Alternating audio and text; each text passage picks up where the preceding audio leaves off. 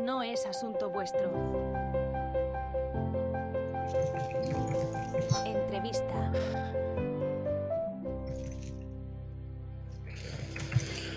Pau García Mila, bienvenido a No es Asunto Vuestro. Muchísimas gracias, pero no es asunto tuyo. Pau García Milá es emprendedor, fundó su primera empresa a los 17 años, una consultora especializada en innovación disruptiva en 2018, esta es otra, y la escuela de negocios online Founders. Eh, además, posiblemente os haya salido en TikTok su proyecto en un minuto. Eh, Pau, la verdad es que esta entrevista es una petición de los suscriptores de No es Asunto Vuestro que hace mm, algunos meses tenían muchas preguntas sobre TikTok, eh, pero bueno, uno de los dos tiene la agenda un poco complicada, lo hemos ido alargando. No sé si ahora esas preguntas tendrán el mismo sentido eh, sobre TikTok, pero bueno, enseguida lo sabremos. Em, y por cierto, eh, no sé si te acuerdas, pero hace como 15 años. Sí, tanto. ¿Te acuerdas? Bueno, de hecho, cuando me escribiste lo... lo... O sea, dije, uy, espera, espera, espera, espera, espera, espera. espera. Sí, sí, sí, De, sí. de- de hecho, eh, los dos parecíamos más jóvenes. Sí. Uno de los dos tenía em, menos pelo. No, no, no quería entrar en ese tema, pero es cierto. O sea, lo- los dos teníamos mucho pelo. Sí. Sí, güey, sí, claro, claro. No, pero bueno, déjame que lo explique a la audiencia. Sí. Eh, hace 15 años eh, yo te entrevisté en Almatí de Cataluña Radio y yo diría que, que fue de las primeras entrevistas que te hicieron, o al menos en, en, un, en, una, en un medio grande, ¿no? Me No, parece, no, y vaya, tanto, cuando y- publicasteis iOS. Y tanto, y tanto. De hecho, yo, yo empecé en 2005, con lo cual llevábamos dos años, y los primeros dos años era nosotros, era un pueblo, Sí. en una de Montserrat, Sí. pero me acuerdo que para pagar el alquiler de la oficina tra- trabajábamos por las mañanas de, de cualquier cosa que nos diera dinero. La mayoría de cosas eran legales, pero, pero era uno repartía flyers del Telepizza, que Sí. es como denigrante, porque repartir pizzas, ya por debajo está el que reparte Los los, flyers, flyers, porque claro, no se fían de que lleve las pizzas. Eh, yo arreglaba ordenadores. Bueno, esta era la parte que no era tan legal porque lo hacíamos, pues nos pagaban como nos ponían un sobre eh, para arreglar el ordenador. Ya Era brutal aquello que hicisteis, 17 añitos, yo tenía 25 en aquel momento em, y estaba haciendo cosas menos espectaculares, por supuesto. Entrevi- es como, yo era como el de los flyers, pero de... de- o sea, tú eras el de las pizzas no, y yo era de los había flyers. otro. O sea, en el fondo, sí, todo esto es aplicable a cualquier sector, ¿sabes? El, el que hacía Sí. la entrevista, el que hablaba, Sí. era el, el que repartía las pizzas. Luego por Exacto. debajo había alguien que era el que llamaba, oye, a ver si puedes venir tal. O sea, en el fondo No, siempre pobre, hay y no todos tenemos que hacer. Sí, claro, claro. Ahora esperemos que todo esto nos lo hará la inteligencia artificial, ¿no? Pues es una pena, porque lo va a hacer y es una pena porque. O sea, sí, vamos a ver. El, el que, Sí. el, que, el que empezó repartiendo flyers acabó unos tiempo, pues yo que se repartía las pizzas. Y, y si, y si realmente era su lo que quería, hay gente que no quiere, pues acaba teniendo una franquicia y teniendo su pizzería, ¿vale? El que empezaba haciendo la llamada y después preparaba el guion, después hacía la entrevista y después dirigía al Matí de Cataluña Radio. Claro, esta pirámide, donde Sí. todos, todos hemos empezado, yo el primerísimo, Mm. eh, por abajo y va estando tal, si la parte de abajo más gruesa la hace la inteligencia artificial, se complica mucho. El otro día hablaba con, con un amigo y decía, el periodismo se ve amenazado y yo decía, es que ¿qué es el periodismo? O sea, los periodistas no, porque los periodistas que tienen más de 25 años, que llevan unos 4, 5, 6 años de experiencia, eh, su trabajo no es eh, hacer lo que hace la inteligencia artificial, es, es- es pensar y sacar conclusiones y explicar algo como es. Pero para llegar ahí, han hecho muchas cosas que hoy sí puede hacer la inteligencia artificial. Con lo cual, los que estamos más allá de los 25, los 30, no es que nos amenacen nuestras profesiones directamente, amenaza a los que empiezan, porque es ese trabajo que no aporta mucho valor a la cadena, pero que es necesario para aprender una profesión para acabar aportando valor después. Si esto lo hace la IA, tenemos un problema. O sea, que tienes que saltar. La- tu primer empleo es entrevistar a alguien en Cataluña Radio, seguramente no. Entonces, bueno o, o nos, o, o- o hace que los de abajo empiecen un pasito por delante porque tendrán herramientas que nosotros no teníamos y esto hará que toda la cadena esté como más preparada. No lo sé. sí, de todas pero- maneras, dime, Bueno, dime. Perdón, No, no, sí, pero, pero, pero entonces genera un problema, que es que hay saturación arriba. Es decir, es como si de repente dijera, no, es que puedes ser juez eh, justo al salir de la carrera. De repente tendríamos 150.000 jueces más. No, por favor. O- Bueno, o sea, al menos saliría más rápido, ¿no? es Seguramente verdad, ellos eso es yo creo que también lo agradecerían. Bueno, no lo sé, pero, pero pinta, a mí me da miedo para, pensando más en, en mis hijos, que cuando tengan que ir al mercado Sí. laboral, son pequeños todavía, eh, van a, estar en, van a entrar en un mercado distinto al que entramos nosotros, porque la tecnología para nosotros era como un shortcut, un... un Sí, sí, un, uh, un, un, un, Una palabra para esto. No, Ah, sí, sí, coño, un atajo, un atajo. Un atajo, un atajo. Ah, pues claro, para eh, tienes la calculadora. El cole te lo enseñaron a hacer Claro. el papel, arte, no sé- claro, para ellos, cuando la nueva generación, cuando vayan a buscar trabajo, no es que tengan la calculadora, es que tendrán una máquina que lo hace para ellos. Y entonces el empresario se dirá, realmente te necesito. Bueno, No o, sé. o- o- o lo que pasará es que todas aquellas cosas que ahora puede hacer una máquina, nosotros nos podremos concentrar en, en- en- en tareas más creativas, no lo sé. De hecho, yo esta mañana, esta mañana le he explicado a ChatGPT que te iba a hacer una entrevista y le he dicho, em, proponme algunas, algunas preguntas, ¿vale? Y una de las preguntas que te voy a hacer durante la entrevista de hoy me la ha propuesto la inteligencia Vamos. artificial. Y al final del episodio te voy a preguntar, a ¿Cuál ver si adivinas pregunta? Qué, cuál es la pregunta, ¿vale? Cabrón, Venga. pero esto, esto es una. Es que, va, esto es terrible, ¿eh? No me Siguiente pregunta. Venga. Eh, ¿Qué estás haciendo para asegurar la sostenibilidad y el impacto positivo de tu empresa en la sociedad y el medio ambiente? Buah, esto es ChatGPT. Ya está, ya. Vale, vale. La hemos calado. ¿Ves? Es que la- se le cala enseguida. Sí. Necesitamos humanos. A ver, se le cala enseguida. Sí, máquina estúpida. Para asegurar la sostenibilidad del medio ambiente, eh, tengo un Claro. Tesla. Que, que hay, hay los que dicen que, que tener un Tesla es, es un autoengaño para dormir bien porque el impacto que ha generado fabricarlo, pero bueno, pero me da igual. Lo disfruto y lo cargo con placas solares. Pero cual eh, me ahora, muevo con el sol. Yo ahora voy a revelar algo que no sé si debería, pero yo te he visto por San Cugat con una furgoneta. Hey, claro, pues, pues tres hijos no caben en el Tesla. Es verdad, pero ojo, pero la Furgo ya la tenía cuando compramos el Tesla. Es decir, al final Vale, vale. eh, sustituyó un, vale, si quieres, esto, bueno, no tiene el modelo, pero un coche bastante contaminante. Entonces, eh, tenemos un coche de familia para llevar a los tres niños dentro con tres sillitas Sí. enormes que no entran en el Tesla. Entrarían en un Tesla que vale 120.000 euros, que ni de coña. Ujú. Yo compré, para ser transparentes, el Model 3 con el plan Moves 3, que se quedaban 40.000 euros, que ya me parecía caro para un coche, no te voy a engañar, pero, pero dentro de lo, de lo aceptable. Y después tenemos la Furgo, eh, que es donde metemos a toda la familia, pero el Tesla sí, que uso sí. para el día a día, pero sí, sí. Era para llevarte la contraria. Oye, venga, Hay vamos a hablar de. eléctricas, pero no llegan donde quieres ir. O sea, Y no, sí, sí, y, y, coño, no son baratas, ¿eh? ya, me las, he- ya me las he estado mirando. 80.000 euros, sí, sí. Y me fliparía, ¿eh? Lo que pasa es que, claro, parar con toda la familia una horita a cargar en Lleida, si vas al Valle de Arán, asumiendo que hay sitio en el cargador, eh, dile, dile esto a mis tres hijos y, Sí, y mandaron los dos a, a pastar. Por cierto, ¿la has visto la nueva esta que han sacado de Volkswagen que tiene el rollito de la... Es, es la que quiero. Eh, la hybrid, la T7 hybrid, que Sí. para mí es perfecta, porque tiene un motor híbrido que para moverte, yo soy de, como tú de San Cugat, eh, pues por aquí ir a Barcelona, volver, no, par- no, no dejas de usar el motor eléctrico, 40 Sí. kilómetros, ir, volver, tal, más o menos. Pero si te quieres hacer un viaje, lo haces. Entonces, para mí es perfecta. Lo que pasa es que hay poca disponibilidad.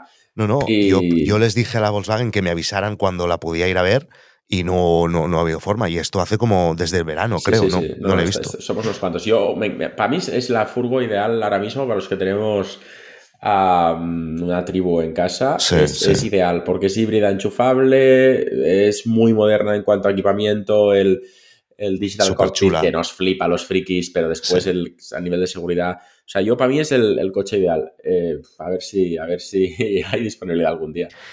Va, tío, vamos a concentrarnos en lo de los proyectos porque esto es un podcast de negocios. ¿Nos Ya. puedes explicar en qué proyectos estás concentrado ahora mismo?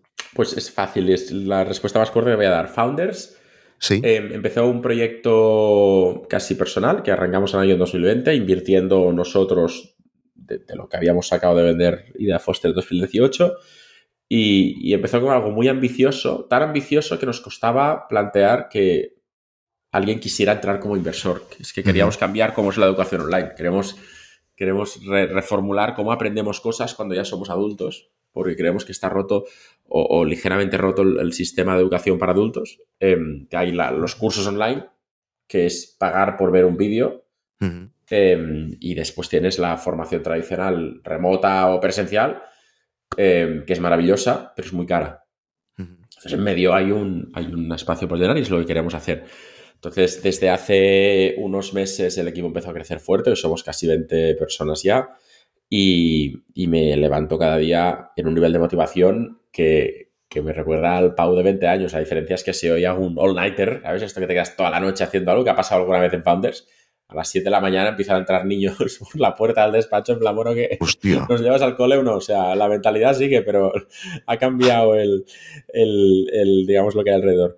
Y, y esto es mi, mi- mi foco al, al 100%. Tengo un canal de divulgación de redes sociales, como has dicho, en, que mayoritariamente está en TikTok, también Pero espera, espera, espera, no, no vayamos a TikTok aún, perdona, Pau. Vale, Eh, son volviendo a Sí, Sí, perdona, perdona. Eh, volviendo a Fonder, dices que, eh, que habéis resuelto este gap entre los vídeos y los profesores online. ¿Y cuál es el, el gap? ¿Qué es, qué- qué- Ah. ¿Cuál es la propuesta de Fonder? ¿Por qué es distinta? vale, te lo voy a contar, pero puedo entrar antes en. ¿Tenemos un problema de naming? Es una pregunta que te hago yo a ti, porque nosotros Sí. lo llamamos Founders, esto acaba en Z, es Founder Sí. Z. Pero si el periodista pronuncia distinto tu empresa de como tú te lo imaginas, el problema Mm. es tuyo, porque el periodista es el que lo va, el que lo va a pronunciar, el que va a llegar a la gente. Entonces, Sí, sí. Me, me estás, me estás generando un problema que no sabía que tenía. Gracias, Víctor Correal. por- Es que el, el- el- o sea, poder, el nombre es importante no solo porque transmita lo que lo que dice lo, lo- que es una empresa, sino en el momento de comunicar tu nombre. No, no, yo, total. en el momen- y es que, es que, es que, es que mm, Sí. pensaba que sería una entrevista pero- cómoda, no que me iría con un problema No, más del, nada, del no, no, no, no es importante y, y se resuelve facilísimo, ¿no? Founder Z. Bueno, es que al final, inicialmente éramos Founder Z, la idea de, de fundadores, porque entendemos que cualquier persona que aprende algo, en el fondo, va a ser un fundador, un, del equipo fundador de, de algo, de una nueva Sí. profesión, si quieres, que es donde nos centramos. Pero bueno, en fin, que sepas que acabo de añadir algo a mí. Todo. Bueno, Eh, respondiéndote, se resuelve Eh, fácil. Venga. sí, la- el mundo de la educación, ¿vale? En resumen, cursos online, pago por ver contenido o lo veo gratis en YouTube, pero aquí es, impo- es imposible certificar un aprendizaje. De hecho, si te dan un certificado al acabar un curso que era de vídeo, no tienes papel mojado porque al final, ¿qué certificar? Que has pulsado play en unos vídeos, no puedes saber si has aprendido o no. Educación tradicional, online o vas a un sitio, certifican tu aprendizaje em, y cuesta 3.000, 5.000, 10.000 euros y, y has pagado un dinero y, y- y has aprendido, has hecho comunidad, has certificado. Founders buscaba, cuando arrancamos, ir en medio. Queríamos programas que fueran eh, para todos los bolsillos, valen 400, 600 euros en total el programa y si alguien no puede pagarlo, porque para mí igual es algo que es para todos los públicos, pero hay alguien que nos dice, no, pero es que, es que ni, con 10 cuotas y esto para mí es demasiado dinero, pues hay un programa de becas en cada, en cada país que funciona yo creo que bastante bien. O sea que la idea es que, que nadie se quede fuera por, por tema de dinero.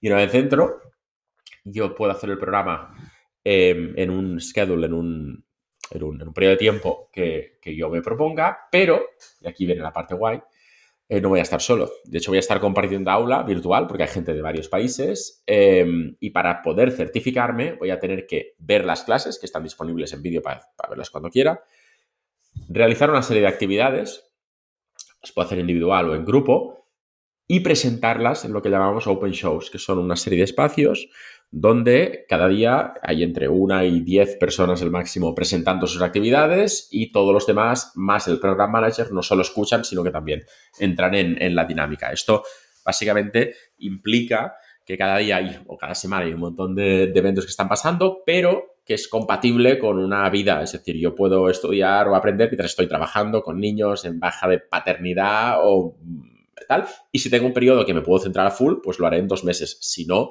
lo haré en seis meses o en un año. Pero, independientemente del tiempo que tarde, lo interesante es que cuando yo acabe un módulo, me apuntaré al siguiente Open Show que haya para presentar mi actividad de este módulo, que será la semana que viene. Me apunto, presento, me validan este módulo, paso al siguiente. Lo estaré haciendo con gente que empezó hace tres semanas, y igual yo llevo seis meses, pero lo- me lo he tomado con más calma. eh, pero los dos estaremos exactamente en el mismo momento, que es que acabamos de acabar este módulo. Eh, con lo cual voy- vamos a presentar la actividad.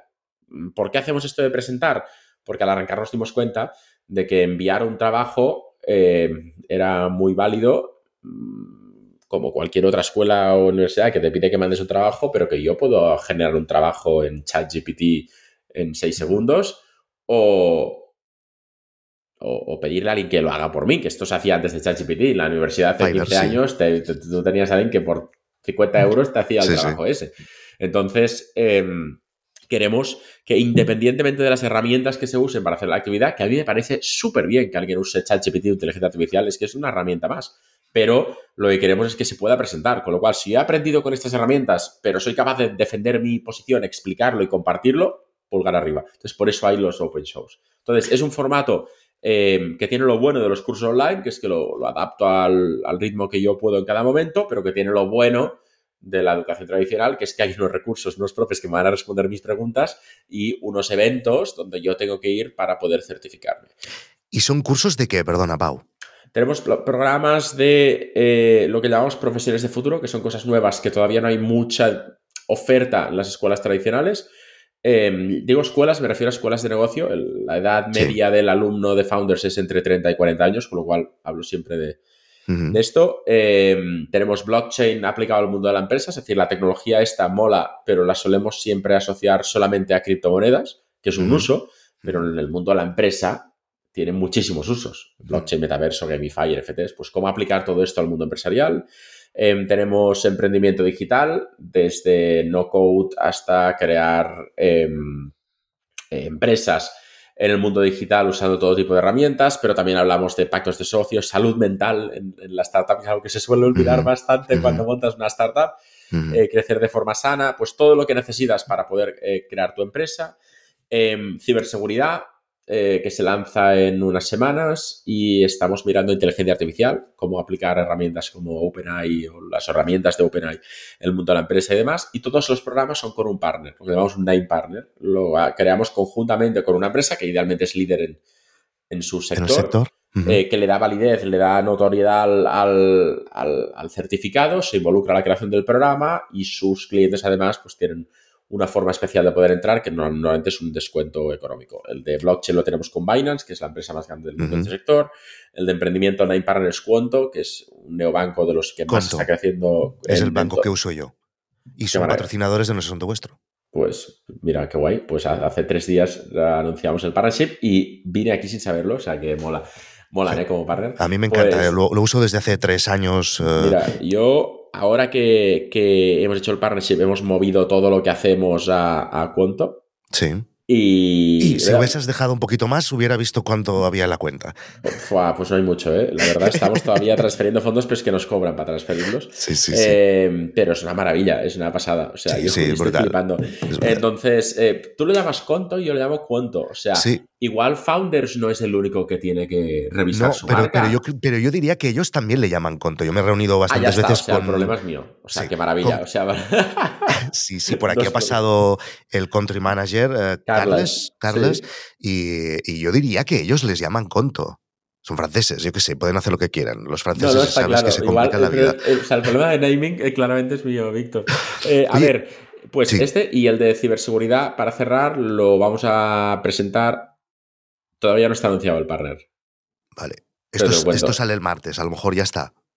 Eh, no, no, saldrá a final de febrero. Vale, vale, pues nada. Pero pero es que me apetece contarlo aquí. Pues venga, venga dale. El partner es la World Compliance Association, que es eh, una de las organizaciones más reputadas en temas de compliance y que vamos a estar juntos en la ciberseguridad. Vale. Primicia. Muy bien, esto fantástico. es más importante que la canción de Shakira con Piqué. Escúchame una cosa. Em, y entonces, ahora, ¿este proyecto es, el, eh, es, por ejemplo, el 100% de tus ingresos vienen de este proyecto o tienes algún otro chiringuito? Eh, o sea, algún o sea, eh, podría tener un chiringuito, pero Founders no es, con lo cual no es algún otro. No, claro, ya me entiendes. Otro, otro negocio. El, eh. otro ha sido peyorativo. El otro implica que el primero también lo es. Al contrario. Yo, eh, para mí, los negocios es una forma más de pasármelo bien y yo en un chiringuito me lo paso de puta madre. Por lo tanto, no es para nada peyorativo. Pues, pues no, no. Tengo Founders a nivel de ingresos. Es interesante porque pensaba hasta el final de la pregunta que me ibas a preguntar por, por porcentaje de tiempo. En este caso es, lo que, es lo que tengo y es a lo que nos dedicamos y nos falta tiempo. Estas ojeras, soy un mapache, no por gusto.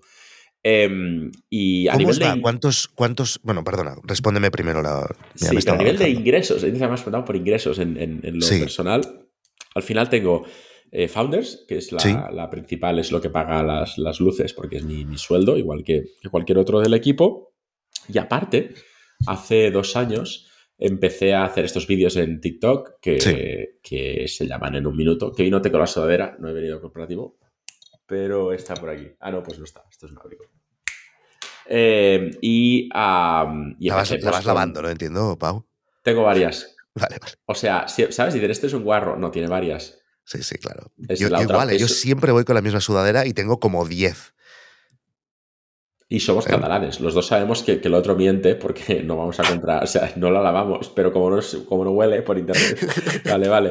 Como- no, es, que, es como lo del árbol en medio del bosque. No es que no huela, es que no hay nadie más para olerla. Entonces no huele. Entonces no huele, ¿sabes? No. Vale, Ah, entonces, pues que empecé con cero seguidores y explotó, y hoy son Sí. más de 800.000.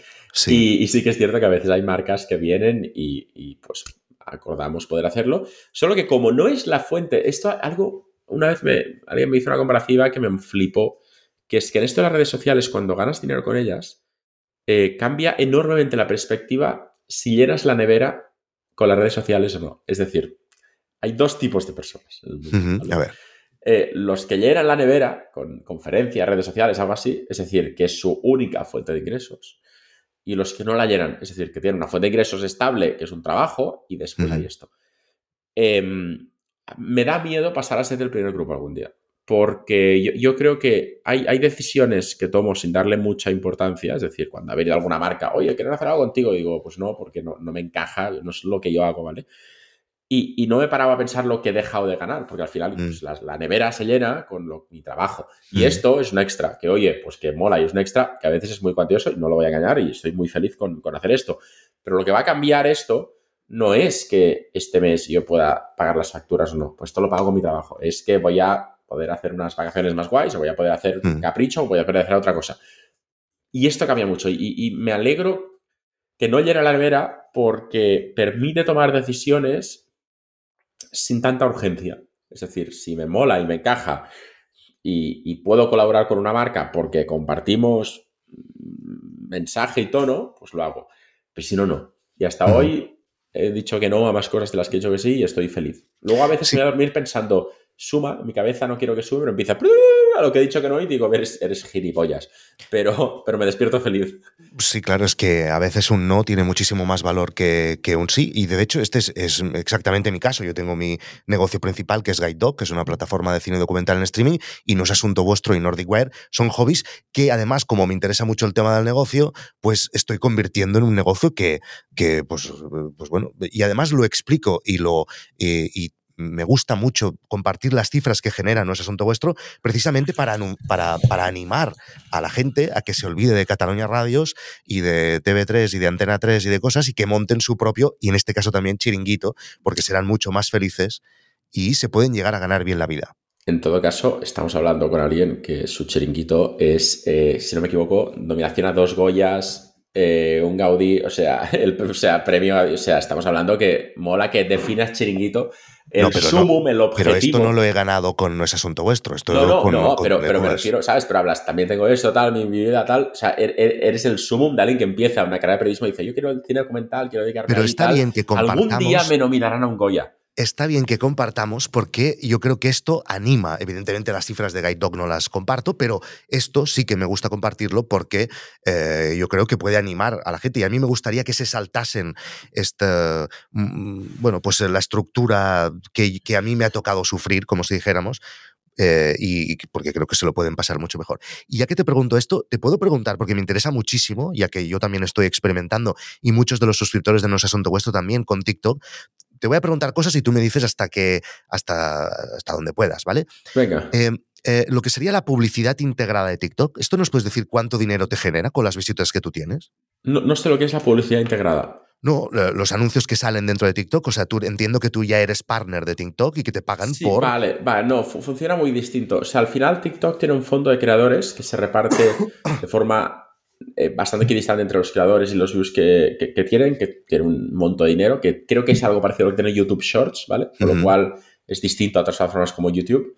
Pero Tú no es que seas partner, es que te das de alta cuando llegas a 10.000 seguidores, o sea que al final Sí. es algo que te das de alta y pagan por views. Sin embargo, eh, esto no es muy alto a nivel económico, es más testimonial, pero lo guay que tiene TikTok es que em, te ofrecen la propia plataforma eh, que tú puedas explicar cuando estás haciendo una promoción con una marca. Con lo cual es como que te ponen la alfombra roja para que hagas las promociones, lo puedes Mm. marcar. Esto, eh, cuando subes un vídeo, te dicen, esto es una promoción, lo marcas que sí, automáticamente lo meten en toda la rueda de, promociones, lo, marcan porque hay que ser transparente más allá de lo que dice la ley, porque la gente te sigue y creo que es justo que, digas cuándo estás colaborando y cuándo no. Em, y ahí es donde hay el dinero. Yo creo que estás hablando de un 90% viene de colaboraciones, un 10% de este fondo de creadores. Entonces, es, muy distinto a, Es más al revés, por ejemplo, de cómo funciona en, en YouTube. Tengo entendido, ¿eh? no tengo un canal de YouTube.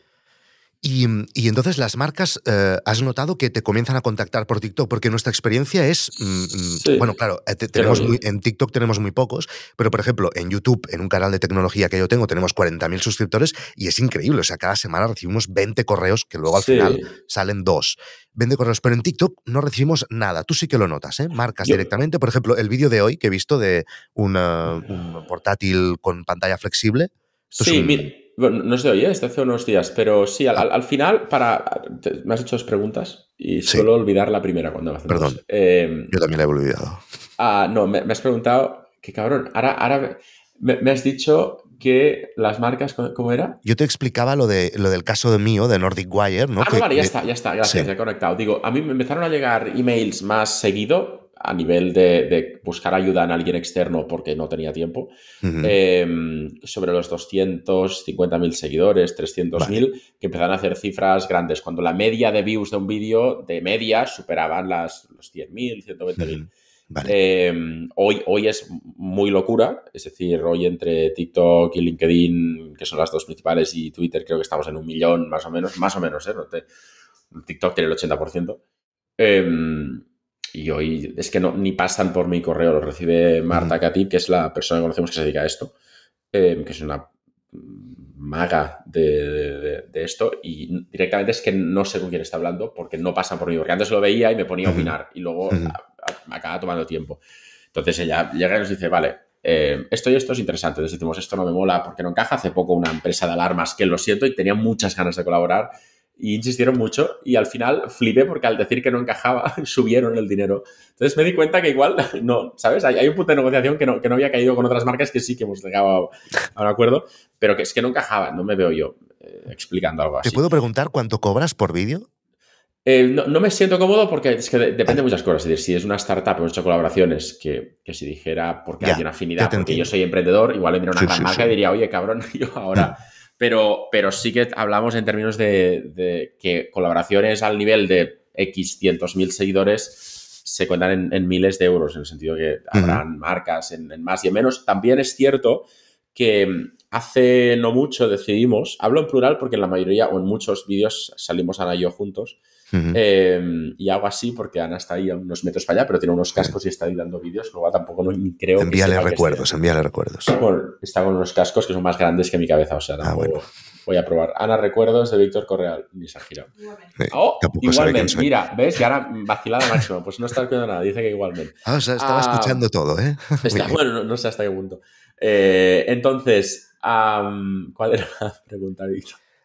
No, estábamos diciendo que, bueno, miles de euros. Eh, entonces, sí. Me he quedado con eh, miles de euros. Eh, entonces, ¿dónde iba? Em, sí que es cierto que hubo un momento sobre el año pasado que nos planteamos si sería cómodo tener un partner dos con quien colaborásemos a nivel de poder ir enseñando lo que hacen y de, de también usar de verdad y que fuera útil. Entonces, era, la, la lista era bastante corta porque a nivel tecnológico, que es lo que yo suelo hablar, eh, había no muchas marcas que tuvieran un abanico grande de productos. Pues, cuando en Founder hacemos temas de metaverso, de tal, necesitas ordenadores con tarjetas potentes. Cuando, cuando viajo, la idea es que sea algo liviano, tal. Y de casualidad habíamos hecho una colaboración con una marca que es Asus. Y, y, fue al revés y les preguntamos, oye, ¿podríamos hacer cosas? Y dijeron, pues nos gustaría porque lo que no nos mola es, pues hoy explico Asus y el día siguiente tal. Y, ahí nos pusimos de acuerdo súper rápido porque, porque nosotros lo queríamos, ellos lo querían. Y entonces empezamos. Hay una parte que es probar cosas nuevas, por ejemplo, de la pantalla flexible que decías, que es enseñar y probar cosas nuevas. Y hay otra parte que son los cacharros que yo uso en mi día a día, esto donde estoy ahora y demás, que tenemos dos, un ProArt que es, una máquina espacial, que es, un carísimo y es lo más de lo más que hay, eh, de tarjeta gráfica, disco duro, todo Y después un expertbook, que es el liviano, que es el que tiene en el suelo varias veces y tal, que un vídeo que tuvo bastante, que es cuando tenía resistencia militar. Y lo que no dije es que yo pedí permiso y dije, oye, ¿os importa si lo pruebo esto? Porque claro, está ahí en el marketing, pero es mi sueño erótico probar si me dijeron, no, no, pruébalo. Y, y, esa seguridad dije, pues ahora lo voy a probar. En plan, me molesta esta seguridad absoluta.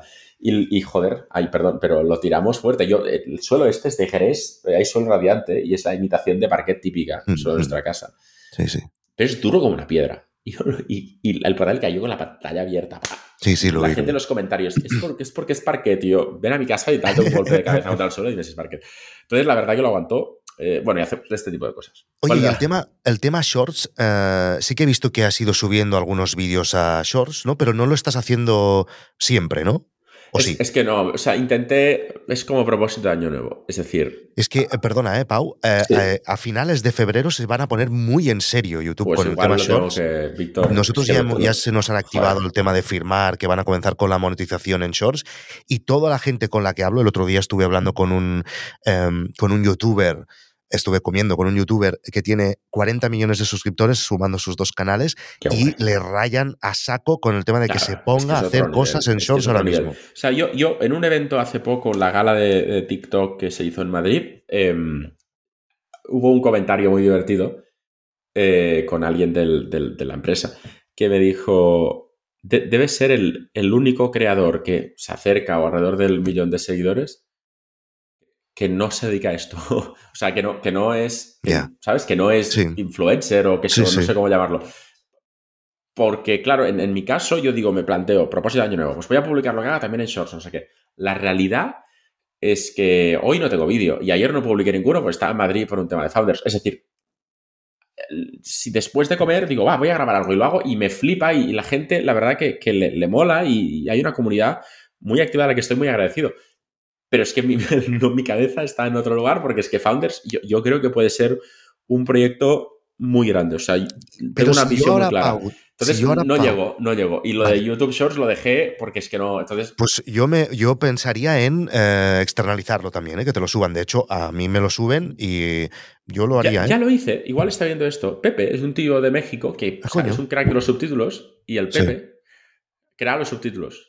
Pues Pepe, ponte las pilas, eh, tío. Pero nunca le llegué a, dar el acceso a, para que lo subiera. No se me ocurrió preguntarle, Pepe, me, tal. Y de hecho creo que pagué varios vídeos por avanzado y luego dejé de enviarle. Tampoco me lo ha reclamado. O sea, Pepe también tiene ese gen catalán de si me han pagado por avanzado y dejan de enviar, no voy a, no voy a insistir yo te recomiendo usar alguna herramienta como por ejemplo Metricool, que eh, también ha pasado por aquí su fundador, eh, y entonces tú le das acceso a Metricool y él puede colgar desde Metricool, no le das acceso a tu YouTube personal ni a tu TikTok, y él desde Metricool puede publicar en TikTok, en, en Shorts, en pues LinkedIn, etc. fuera de todo esto.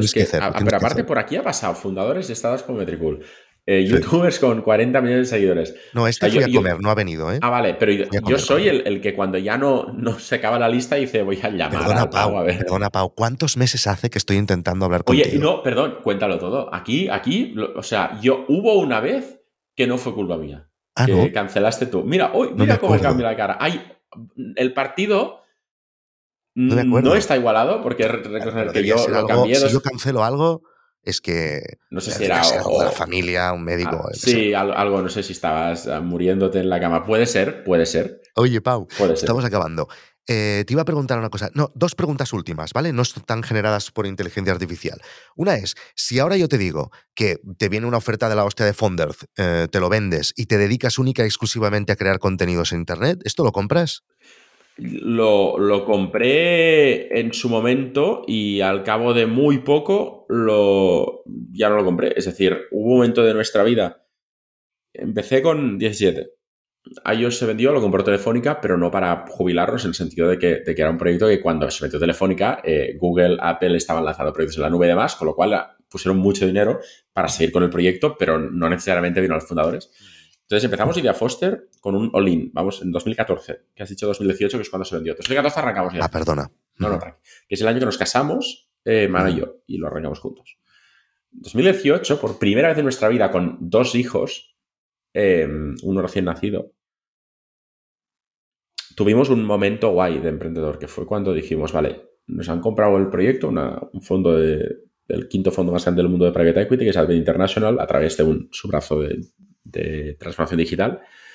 Y por primera vez en nuestra vida podíamos decidir qué, qué, hacer con nuestro tiempo. Y era un privilegio. O sea, yo cuando era pequeño pensaba, el, y así me educaron, el, el, el, mayor privilegio que puedes hacer es llegar a los 30 años sin una hipoteca. Es decir, que te ha ido muy bien la vida, porque, porque lo más importante es el techo. Después, mm. y, o sea, el techo y, ¿sabes? Y sobrevivir claro. al final del mes es, es, lo que haces cuando tienes, no, no te preocupas por el techo. Y en ese momento dijimos, podemos elegir qué hacer con el tiempo. Lo primero estuvo muy claro, que fue recuperar un poco de tiempo con nuestros hijos, porque los últimos meses antes de la venta fueron mm. muy, muy, muy intensos hicimos un viaje, una vuelta al mundo, pero volvimos de ese viaje con 65 ideas y, y, y dijimos, vamos a ir a otro ritmo, porque si no, o sea, si nos volvemos a meter en un nivel enfermizo, enfermizo de estrés, de no, no le voy a descubrir nada a nadie, ¿eh? pero nivel de estrés que no es bueno, de médico, mm. dije, es que no quiero volver allí, porque, porque es que es más chungo de lo que nos pensamos el estrés y creo que,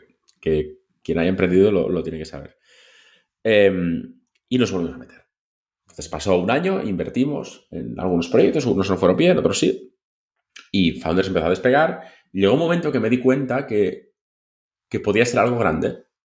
En el sentido de, de, que empezamos a tener gente, primero 500 alumnos, luego 1000, luego 1500, y la gente salía diciendo, es que tenéis algo muy guay aquí. O sea, gente que había hecho un programa en universidades tradicionales, IS, tal, gente que había hecho un programa en las nuevas escuelas, tipo Power MBA y demás, que son un competidor, pero les respeto mucho por, por lo que consiguieron hacer um, hace un tiempo, de conseguir que la gente pusiera con orgullo una certificación de una escuela online. Creo que a pesar de que no estamos de acuerdo en muchas cosas, esto se lo tengo que reconocer y, y lo hicieron bien. Eh, y gente que había estado en todas estas decía... Ellos también tienen una sudadera. Bueno, yo, yo estas... ¿Cómo se... Ana, perdón, ¿cómo se llama esto? Sudadera. Two-thirds, no, es, es, burro. Dice sudadera. sí, gracias. Esta marca Hooker. se llama Two-thirds. Sí, ¿qué pasa? ¿Esto se ve o no? ¿Son, ¿Dónde son? No, no, no lo veo, no. ¿Pero qué pasa? Bueno, da igual. Son de Barcelona, ¿vale? Sí. Y hacen... Todo esto son ropa... Eh, pero es que Ana se sabe. Es ropa con material reciclado. Ropa con material reciclado. Vale, es que me es mucho más friki que yo del medio ambiente y demás. De, de, dos tercios, ¿eh? De dos tercios. Y esto... Eh, o sea, no, ni me conocen. Sí. Pero me flipa su marca, soy cliente y salgo en muchos vídeos, pero es que no se ve. Que tampoco es como no se no, no, no, veo, no, no, sé qué pasa, pero bueno, lo hemos dicho. Sea, pero lo hemos está. dicho. Y esto lo pagamos. Ahora la gente dice, se lo han regalado. A ver, yo. No, y además los voy a buscar y si hacen cosas interesantes, a lo mejor los llamo, sí, ¿sabes qué te quiero decir? Pero o, honestamente, no sé cómo decirlo sin sonar ni un borde ni un sobrado. O sea, que si alguien me regala una sudadera, para que la promocione, me la pondría, sí. pero no te, no te, lo estaría contando. O sea, porque es una cosa que, que, oye, que si son buenas y tal, vale 80 euros y yo lo aprecio mucho y sí, me la voy a poner porque, oye, si alguien te regala algo y más si es un emprendedor, pues lo mínimo es que se lo reconozcas. Pero no cinco minutos en no es asunto vuestro, ¿sabes? O sea, mi, mi punto es que hay marcas que me flipan. No sí, hay marcas sí, con las que colaboro. Y cuando se juntan las dos, entonces hacemos el amor. Ya no tengo claro si me has contestado si venderías Founders sí, sí, o sea, sí. por una buena oferta y te dedicarías exclusivamente a hacer contenidos en Internet. Entonces, si llega el momento donde eh, Founders puede estar mejor y crecer mejor dentro o como parte de un grupo grande, pues es una cosa que evidentemente se va a valorar. Yo tengo un voto, somos varios socios. Eh, con lo cual, bendito el día que llegue. Si después me dedicaría solamente al contenido, me, me, gustaría mucho, porque disfruto mucho en la comunicación, tú me has visto haciendo uh -huh. secciones, cosas tal, cuando he tenido uh -huh. épocas de menos estrés de trabajo y ahora tengo un equilibrio entre trabajo y poder crear contenido, aunque me has dejado claro que lo hago mal porque no público suficiente y demás. No, haces mal el tema de la publicación. No es que, que vale, podrías bueno, pero, hacer pero más. No, para, que podri vale. Podrías optimizarlo. Eh, entonces, me gustaría mucho porque lo disfruto, pero estoy convencidísimo que al llevar dos o tres meses de llenar la nevera, aunque pudiera llenarse por la venta de la empresa, de llenar la nevera con esto, me, me entraría una ansiedad de, de no estoy tomando decisiones como me gustaba. Con lo cual, creo que volvería a meterme en el barro con otra cosa porque vale. tengo un o sea, ahora tengo tres hijos, en ese momento tenía dos, pero que no es muy diferente, y volví a meterme en el barro, con lo cual asumo. Hay, hay una persona, es un poco bestia ¿eh? para acabar, pero hay una persona una vez, cuando la ETA dejó de. anunció que, que, que, que deja de matar y que entregaban las armas, sí. la, la, vez que de verdad lo hicieron, es decir, sí. no las, no las La última, sí. La última. Eh, tengo un buen amigo vasco que toda la vida ha vivido en el País Vasco Y, y le dije, tío, estás feliz, ¿no? Porque Sí. aparte sus padres tienen un restaurante que pues, pues, pues lo pasaron mal en ese momento, sus padres se fueron, él se quedó. Eh, y, y él me dijo, no, no estoy contento porque, porque sé que de alguna forma van a volver. Y yo dije, no, no, cabrón, en serio, que hay armas, que hay que tal, que está. Y dijo, pero se te olvida algo, que es que si tú, tienes, si tú has estado aquí en esta organización 30 años y eres terrorista, o sea, da igual, tú tienes hijos, los llevas a un colegio, una Icastola seguramente, los llevas a un colegio y, y tienes un trabajo, y es que tienes familia, tienes un trabajo que es esto, y es lo que sabes hacer. Y seguramente irás a buscar a tus hijos, ¿verdad? Cuando no estés trabajando por trabajo, pero por muy bestia que seas, si lo miras desde un punto de vista frío, es, es, es lo que haces, es lo que sabes hacer. Si llevas ahí 20 años o 30, Mm. es, es raro que te busques una versión completamente distinta. Entonces, lo que sabes hacer no entra en la legalidad, con lo cual lo llamarás de una forma u otra. Al final me alegré mucho porque no tuvo razón y se equivocó. Pero me dejé pensando en que esto es aplicable a muchas cosas. Cuando alguien, cuando te dedicas a montar proyectos en Internet eh, o montar proyectos digitales, o montar, yo te puedo defender por qué un pacto de socios es mejor que otro, o te puedo defender cuál es la mejor metodología para probar algo, de probar o tal. Pero es que es lo que sé hacer. O sea, no sé hacer otra cosa. Entonces, em, hay veces que cuando te preguntan, bueno, pues estás haciendo un proyecto, ¿qué vas a hacer ahora? Como si me tuviera que poner a cantar o a tocar la guitarra. Digo, no, es que no, es que no, no, no sé hacer muchas cosas en la vida. O sea, hacer una que con 15 años, igual que si te dedicas 15 años a lo que sea, después de 15 años vas a ser, em, bueno, bueno, si decir vas a ser bueno, o sea, sigo fracasando, pero vas a tener experiencia para Sí. intentarlo tal. Entonces, no, no hay muchas salidas. eh. O sea, no, no, no tengo una carrera de periodismo para poder ahora dedicarme a otra cosa. No tengo, ¿sabes? Forrest Gump, cuando le fue bien, se puso a cortar el césped. Es una demostración empírica Bueno, de pero que ya has no- demostrado que el tema de la comunicación, pues eh, Claro, pero te, te sientes cómodo. Y, y después, un- una cosa de las que has dicho es que mm, haciendo, y aquí lo hemos demostrado en nuestro asunto vuestro y en Nordic Wire, eh, no, no hace falta vivir de las marcas para vivir del contenido. O sea, por ejemplo, aquí en nuestro asunto vuestro funcionamos con suscripción y el 60% de los beneficios vienen por las suscripciones. O sea, que no, no estamos supeditados a la marca y no tenemos que tomar decisiones. O sea, no, no estamos obligados a tomar decisiones que no nos gustan porque ya tenemos eh, como una inversión por parte de los suscriptores, ¿no? Que también hay esa otra vía, ¿sabes? Tú Sí. podrías hacer contenidos más premium, ¿no? Por ejemplo, un podcast premium. Pero, pero Y- es que, honestamente, no sé si sabría hacerlo. Bueno, Es decir, yo, yo- yo creo que, que para que te salga bien esto, tienes que haberlo hecho an- antes bien o tener Mm. suerte. Entonces, hay un problema que es que yo no sé por qué ha funcionado lo de un minuto. Es decir, no, no he encontrado una fórmula de explicar por qué. Porque yo, yo hice un vídeo hace un año y ocho meses, eh, que inicialmente fue un audio de WhatsApp que mandé a mi madre para contarle lo que estaba Sí. pasando en Reddit y, Sí. Sí, cómo era, la empresa esa de las acciones que subieron y bajaron. Em, y me dijo, oye, pues ni tan mal, me, me ha molado, lo he entendido. Y mira que no lo entendía. ¿Y por qué no lo publicas en tu Twitter? Y como el audio era en catalán, tuve que volver a grabarlo, pero Twitter no permitía audios. Bendito Twitter que no permitía audios, no habían. Y me grabé en vídeo. Sí, sí, Y lo publiqué. Y al día siguiente publiqué otro y publiqué otro. Y el formato de en un minuto o en dos fue porque cuando, en- cuando nos quedamos encerrados en Nueva Zelanda en la pandemia, la, la primera ministra empezó a hacer unos vídeos que contaba cosas en dos minutos. Mm. Y me flipó el formato. O sea, se lo copié a Jacinda Arden. Eh, espero que no me denuncie. Oye, última pregunta, entonces, perdón, que Sí. me alargo. Entonces, que no Sí. sé por qué ha funcionado. Si esto tenía que durar 20 minutos y ya vamos por el 43, que lo he disfrutado, ¿eh? Lo he ah, disfrutado yo también, muchísimo. mucho, ¿eh? Sí, sí, pero eh, normalmente lo hago más corto, no sé. Pero acaba, acaba, por favor. Y No, luego digo, tengo entonces una que- última que- pregunta y ya cerramos, ¿eh? Pero sí, el punto es que no, no es falsa humildad, es decir, no tengo ni idea de por qué ha funcionado este formato. Entonces no sabría crear otro que también funcionase.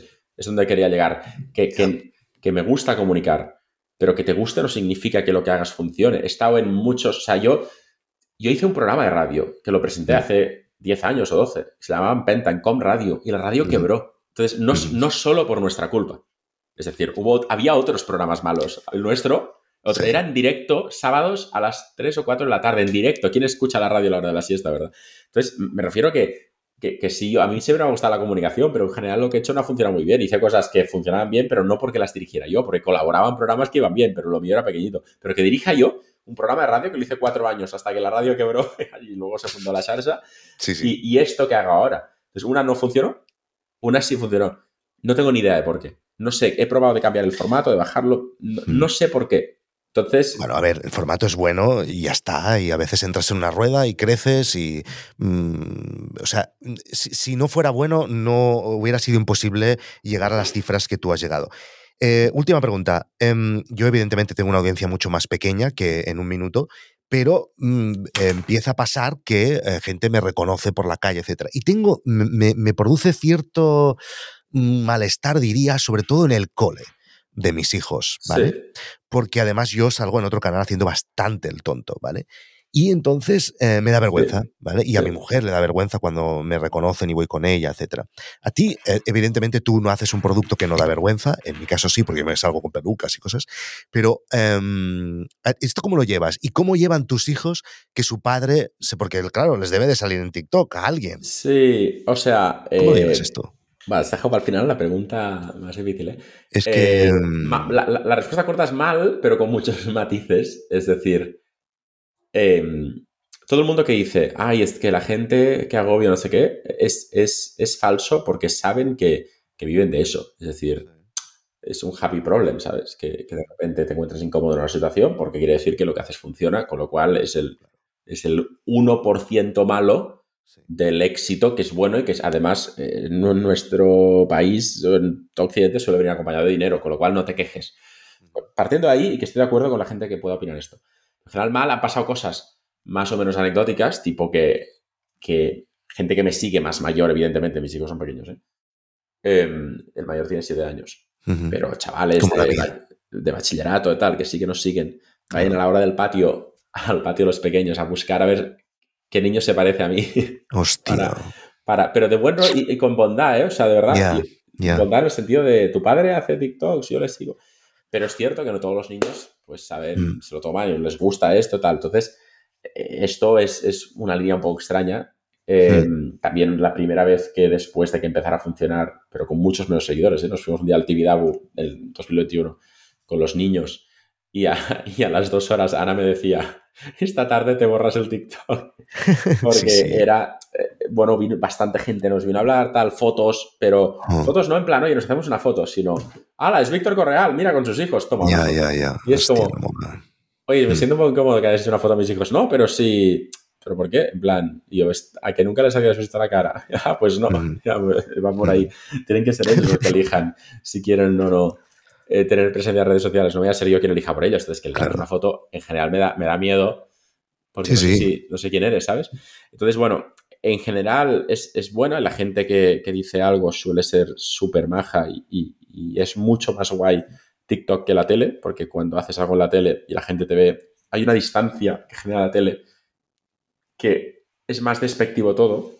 Y en TikTok es gente majísima que, claro, te ve en su casa, te ve haciendo caca en el váter, tú miras TikTok ahí, te ve en el sofá, antes de dormir, que con la luz al mínimo del móvil, Sí, sí. te ven en momentos muy íntimos. Mm. Entonces, te- a veces vienen y dicen, ¡Hala, qué guay, Pau! No sé qué. Y claro, yo tampoco sé muy bien cómo reaccionar y dicen, bueno, claro, perdona, es que, claro, es que yo te veo a ti, pero tú no me ves a mí. Yo digo, bueno, no, no veo a través de la cámara quién hay detrás. Pero, pero suele ser gente súper amable y el único momento donde es más incómodo es cuando vamos con los niños, porque Sí. es evidente y saben que, pues, que el papá y la mamá hacen vídeos porque tenemos aquí el aro de luz, Sí, ven lo que hacemos sí. y a veces les hemos enseñado algún vídeo que hemos hecho pero nos gustaría que mantuvieran ese punto de inocencia de que cuando sean mayores que hagan lo que quieran hacer, que, no- Ujú. que no tengan ningún tipo de presión. Es delicado, es delicado. Es delicado, pero en general nunca he tenido una mala experiencia real de, de- de plantearme tal. Siempre de momento ha sido todo el mundo muy majo. Sí que ha habido momentos extraños, tipo en unas vacaciones a Tenerife, que se puso intenso en algún momento. Y en el Camp Nou, una vez, hace poco en el Camp Nou, hace un mes. Si vamos muy fuera de tiempo ya no te lo cuento porque ya No, no, que- cuéntalo, vale. cuéntalo, venga, va. O sea, pero el ya no te dejo Nou- decir nada más, ¿eh? Fui con mi amigo Rafa, que hacemos un podcast que se llama El Bar del Fin del Mundo. Sí, Lo dejo ahí. sí. Vale. Eh, y. Joder, él es cantautor, él, él ha llenado el, el parado a la música. Ay, el parado, sí, o sea, que, que- que el tío está acostumbrado a que le pidan fotos, ¿vale? Sí. Eh, pero es cierto que el canal creció, creció mucho, el, el nuestro. Estábamos ahí en el Camp Nou, viendo el Barça, y en la media parte, el chaval de mi lado, súper majo, que había estado ahí, que yo había celebrado un gol con él. Yo que sé, tú celebras y celebras con al lado. Sí, claro, claro. "Ah, he hecho casta". Sí, sí, Y sí. en la media parte me dice, se levanta y de forma más efusiva de lo que me habría gustado en ese momento, dice, Pau, no sabía cómo decírtelo, pero quiero hacer una foto contigo tal, porque te sigo en el canal. Yo, pues muchísimas gracias, tío, nos hacemos la foto y además estamos ganando. Pero pasó que dos filas más atrás hubo alguien que dijo, espera, lo he oído. Y este tío lo sigo y bajó. Sí. Y el Camp Nou es 100.000 personas, ¿sabes? Sí. Pero en tu zona igual hay 30.000. Claro, 800 700.000 seguidores en España, que si todos están en España, es mucha gente. O sea, de 45 millones, eh, significa que uno de cada, no sé, 60 personas en España te sigue. Pero es que si lo limitamos a las edades de quitas a mi abuela y quitas a mi hijo, te queda que igual es una de cada 30 de un rango de edad. Claro, una Ujú. de cada 30 ciudadanos de España, pues a mí me sigue sobre todo gente en España, muy poquita de otros países. En el Camp Nou, estadísticamente hay unos cuantos. Uno de cada 30, ¿Y qué pasó? 600.000, que se montó un pifostio importante. Sí, o sea, pero se montó un a Frankfurt o algo. de, de buen rollo, pero igual se juntaron, no sé, pues, 30 Ah, o sí. 40 personas y nunca me había pasado Joder. esto, pero una cola a punto de empezar el partido y yo con una cara roja, pero que no sabía dónde meterme porque me da muchísima vergüenza. La gente que no tenía ni idea de quién era, que la mayoría, uno de cada 30 y 29 que no sabe quién, es, quién eres, ¿vale? Claro, Pues- claro. pues vosotros si hacer la foto en por plan, si acaso. a Luego ver, ya, ya Cyrus, ¿quién comprobaré. eres? ¿Sabes? ¿Quién Luego comprobaré en Google a ver quién es el tío que me ha hecho la foto. Claro, Sí, y yo sí. pensando, como no acabemos rápido y empieza el partido, se van a cabrear Sí. conmigo. En plan, ¿sabes? Claro. Que to- todos hemos gritado cuando se pone de pie el típico Sí. alemán que viene a ver el partido y que, y que quiere hacerse una foto. Entonces, yo pensando, no quiero ser ese. Y cuando se acaba, Rafa me dice, "Jo- joder, o sea, no sé si irme. Claro, pues espérate, porque esto Feliz por va, ti a triste. va a ir creciendo esto, ¿eh, Pero fue un momento mágico porque en el fondo, y lo viví como algo guay en el sentido de, "Buah, es que es mucha gente. Y es que el día que hice el cálculo y dije, es que es mucha gente. Sí, sí, sí, sí. Pero no es para tanto, ¿sabes? Hay un restaurante, y te juro que ahora acabo, que se llama Canfarrando, donde yo voy siempre de toda la vida, Sí. que está aquí cerca de San Cugat, que es buenísimo. Que conozco claro. al propietario, y él me dijo, Les no, mongetes, les mongetes en botifarra de Canferran son la hostia. pero a- al ver que es uno de los, son una familia, me dijo, no sé por qué la gente hace no se cola. puede pagar con tarjeta, ¿eh? Y no aceptan reservas. Entonces tú vas, igual Sí. vas el sábado, Y hay cajero detrás de la hay un cortina. cajero del Bank Sabadell han puesto ahí para que saque.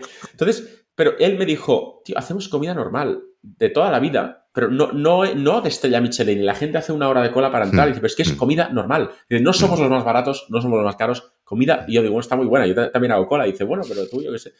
Eh, vienes porque ya por tradición. Porque... Entonces, yo me pasa un poco lo mismo. Es que yo creo que mi contenido mola y estoy muy orgulloso de mi contenido y me veo muy guapo en los vídeos. O sea, no es que no me quiera, ¿eh? Yo creo que mola.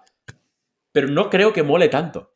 Es decir, mola, pero no para hacerse Mm. una foto conmigo, tío. Te, te he enseñado c- cómo, cómo tengo un robot, ¿sabes? Pero es que son muchos ingredientes los que llevan a alguien a hacerse una foto con... Pues Entonces, llegar a casa, poder enseñar a la mujer, mira con quién me he encontrado, tener una anécdota. claro, y Es yo... que la yo- gente y- necesitamos historias que contar. sí, sí, pero yo qué sé, tú te cruzas con Leo Messi y es la anécdota de tu vida. Es decir, esa Claro. foto la vas a enseñar a tus hijos. Es decir, yo Sí. una vez estuve con ¿sabes?